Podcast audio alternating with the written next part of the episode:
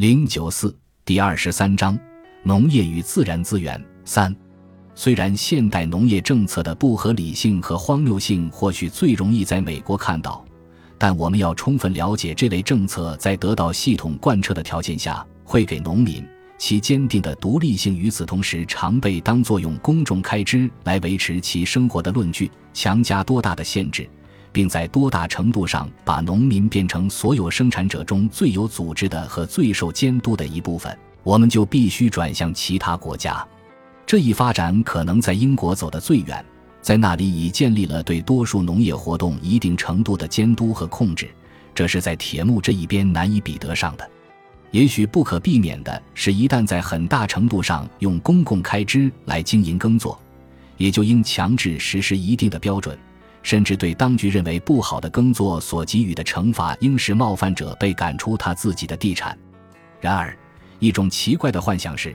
如果耕作方法受到邻里委员会的控制，如果多数人或某些高层权力机构认为属于良好的耕作被当作普遍推行的标准的话，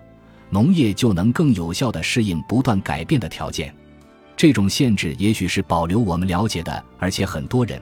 人们猜想，其中大多数住在城市，出于感情的原因，希望保留的耕作方法的最好办法，但其结果只能是农业人口越来越具有依附性。事实上，英国公众对农业的命运所表现出来的显著的焦虑，可能是由于美学的考虑，而不是经济方面的考虑。在奥地利或瑞士这样的国家，公众更加关心保留山区农民，也是出于同样原因。在所有这些例子中，人们心中都有一种沉重的负担，原因是担心由于眼下耕作技术的消失，而使人们熟悉的乡村面貌会发生改变，以及农民如不特别加以保护，会全都消失殆尽。正是这种担心，使人们对于农业人口的任何减少都大惊小怪，并在心中想象出一种完全荒芜的乡村的图像，或一旦有些自耕农场被气候的乡村景象。然而，正是这种保留，才是具有生命力的农业的大敌。说所有农民同样受到任何发展的威胁，根本是错误的。在类似的条件下工作的农民中，贫富之间的差距同在其他职业中一样大，同在其他任何领域一样。如果在农业中要不断适应改变了的条件，必须让那些由于找到了对变化应做出的适当反应方式而取得成功的人的实力得到其他人的仿效，这总是意味着有某些类型会消失，特别是在农业，这就意味如果农民要取得成功，他必须逐渐的变成商人才行。这一过程虽然必要，但是很多人感到痛惜并希望避免。可是，对农业人口而言，另一种选择就是越来越成为国家公园的附属品，成为保留下来以点缀自然风景的特殊种族，并且这种选择会有意地阻止他们进行能使他们自食其力的思想和技术上的调整。这种把农业人口中的一些特定成员保护起来，使之能抵御那些强大的传统和习惯发生必要变化的企图，必定会使他们受到政府的永久性监护。成为生活在其他人口之外的抚恤金领取者，并永远依赖政治决策生活。如果一些偏远的宅基地消失了，如果在有些地方牧场或甚至森林取代了在不同条件下曾经是可耕的土地，那么这种结果造成的害处可能更小。确实，如果我们允许某些生活方式完全消失，而不是把它们当作过去时代的样板而保留下去的话，我们对人的尊严会表现出更多的尊重。四，有种论点说，在农业根本无法控制价格或实行任何类型的全面计划，而且多数此类措施既在经济上很不明智，对个人自由也是一种威胁。这种论点并不意味着农业政策上不存在真正的和重要的问题，也不意味着政府在此领域不能发挥重要的作用。但是在这里和其他地方一样。这些任务一方面涉及逐步改进法律机构，这样会使市场更有效地发挥作用，以及使个人更重视他的行动的效果；另一方面则涉及那些真正的服务性活动，而这些活动中，政府作为人民的代理人提供一定的方便，主要采取提供信息的形式，而这些信息至少在发展的一定阶段不可能以其他任何方法提供。虽然在此处，政府也还是不应冒称拥有专有的权利，而应该促进志愿性的努力，以在一定时候取代政府的那些功能。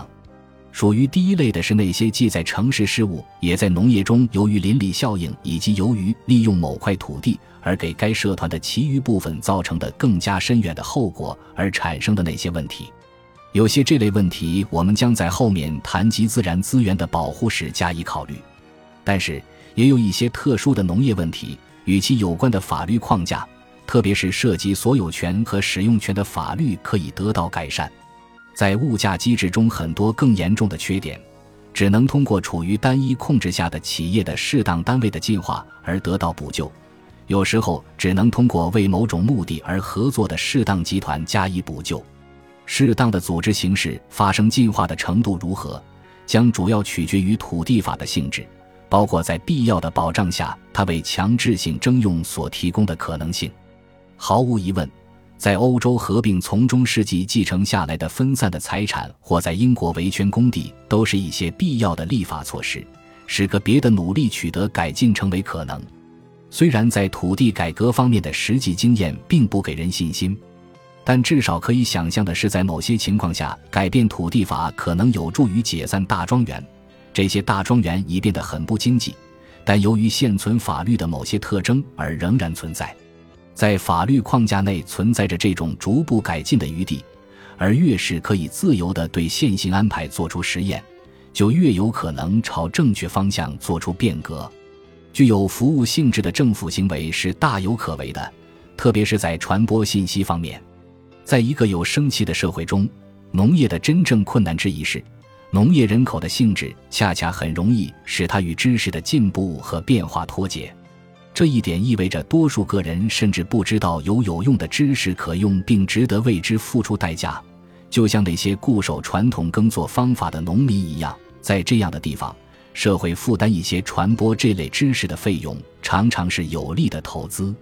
我们对于同胞被置于可以明智的进行选择的地位都感兴趣，并且，如果有些人对于技术发展所提供的可能性尚未开窍的话，一点较小的花费，常常就会足以诱使一些个人去利用新的机会，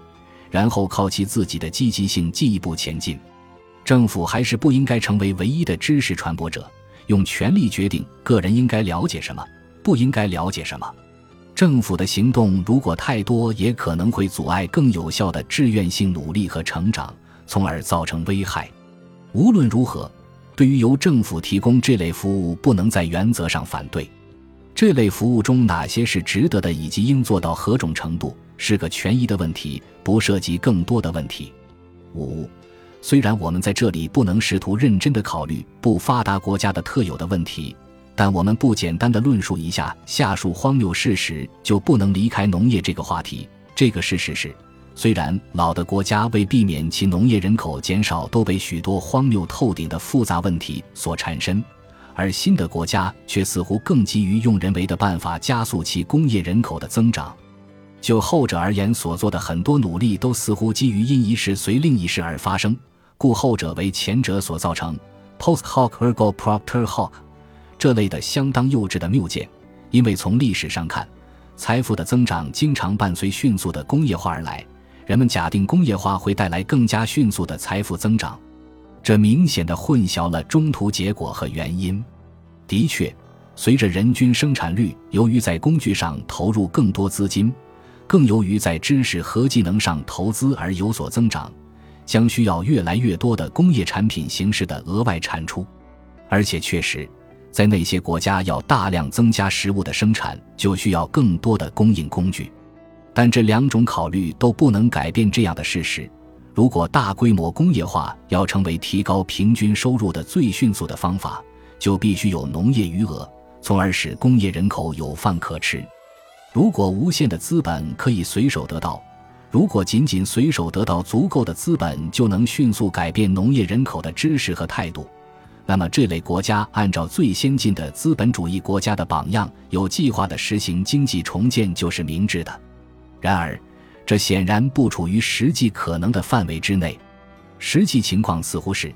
如果诸如印度和中国之类的国家要迅速提高其生活水平的话，就应只将手中资本的一小部分投入到开发复杂的工业设备上去。也许对于那些劳动力价值很高的国家特有的高度自动化、资本密集型工厂根本不应投资。另外，这些国家应致力于把资本尽可能分散地投入到可以直接提高粮食生产的那些方面。